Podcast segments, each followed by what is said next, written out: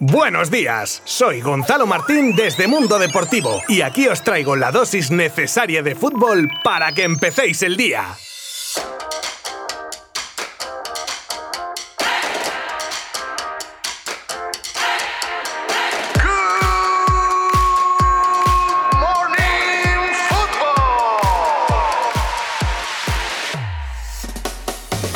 Qué lástima, ¿eh? Con la ilusión que me hacía a mí poder empezar hoy Good Morning Football con todo el power por el pleno español ayer en la Europa League. Pero bueno, se sabía que era difícil que los dos pasasen porque el Granada lo tenía francamente complicado ante un Manchester United que volvió a ganar esta vez en su casa por el mismo número de goles que en el partido de ida, 2 a 0, con gol de propia del Granada incluido, también hay que decirlo. El equipo de Diego Martínez que no puede volver a casa con la cabeza más alta porque dieron absolutamente todo ante un histórico del fútbol europeo y claro que candidato a llevarse el título, siempre y cuando el Villarreal se lo permita porque se podrían enfrentar en la final, ya que ayer el submarino amarillo no falló y derrotó de nuevo a un Dinamo de Zagreb que poco pudo hacer contra Gerard Moreno y Paco Alcácer, que se sumó a la fiesta goleadora, con un 2 a 0 que se iban al descanso ya el partido sentenciado y solo en el 74 una jugada aislada hacía que los visitantes se llevasen el gol del honor.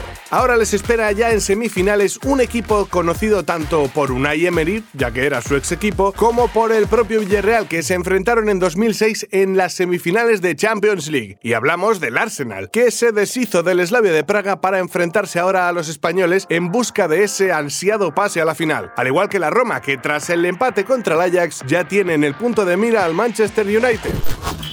En el episodio Haaland de hoy, el noruego pide 35 millones de euros por temporada. ¡Venga, alegría! A pedir, a pedir, a pedir. A este paso las pretensiones del noruego y su entorno, padre, representante, etcétera, van a llegar a un punto que se va a quedar a cumplir contrato en Alemania cobrando lo que cobra ahora. Y a ver si se ríen tanto. Es que las cifras están cogiendo ya un nivel de inasumible para casi cualquier equipo y más en los tiempos que corren. Hace años, cuando había dinero a expuertas para algunos, pues bueno, oye, no lo comparto, pero lo respeto. Ahora no tiene ningún sentido. Además que si esperan recuperar parte de la inversión con la venta de camisetas, pues no sé yo aquí el amigo si vende tanto como otros grandes del fútbol. Me da a mí que esa posible fuente de ingresos no sería estratosférica. Pues así por la bobada, entre su sueldo, los años que firme, si firma, y las comisiones, el club que lo fiche puede llegar a gastarse 500 millones tranquilamente. Pero oye, vete tú a saber.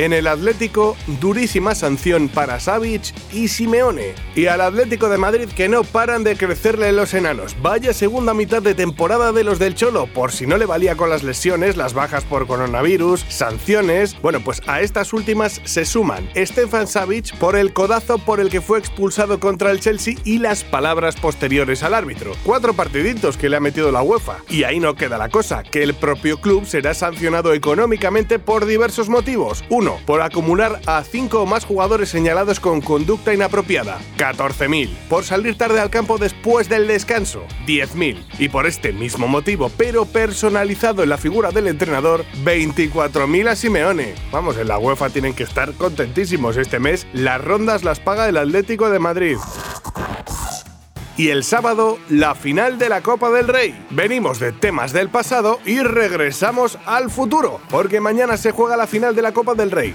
la de este año, ¿eh? Entre el Fútbol Club Barcelona y el Athletic Club de Bilbao, los reyes de esta competición. Mira que este dato siempre me ha parecido curioso. Bueno, pues será a partir de las 9 y media de la noche desde el Estadio de la Cartuja. El Barça que buscará su particular vendetta por el tema de la Supercopa y lo hará de la mano de Leo Messi, como siempre. Un Messi especialista en finales en las que ha marcado 29 goles de 33 disputadas. Vamos, que o tiene un mal día o uno te enchufa seguro. Y por otra parte se encuentra Ronald Koeman otro especialista en finales llevándose entre jugador y entrenador la mitad de las 30 que ha disputado hasta mañana, que hará la número 31. También será un partido especial tanto para Leo como para Busquets y Piqué, ya que de llevarse la copa igualarían el récord de Gainza con 7 títulos.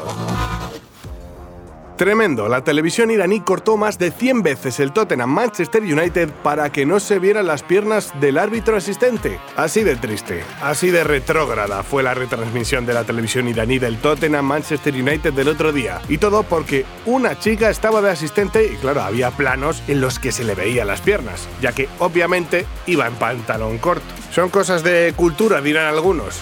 Yo reniego de esa opinión. Y vivimos en el siglo XXI. me parto y me mondo. En fin, que tengáis un muy buen fin de semana. Nos escuchamos el lunes. Adiós. Mundo Deportivo te ha ofrecido Good Morning Football, la dosis necesaria de fútbol para comenzar el día.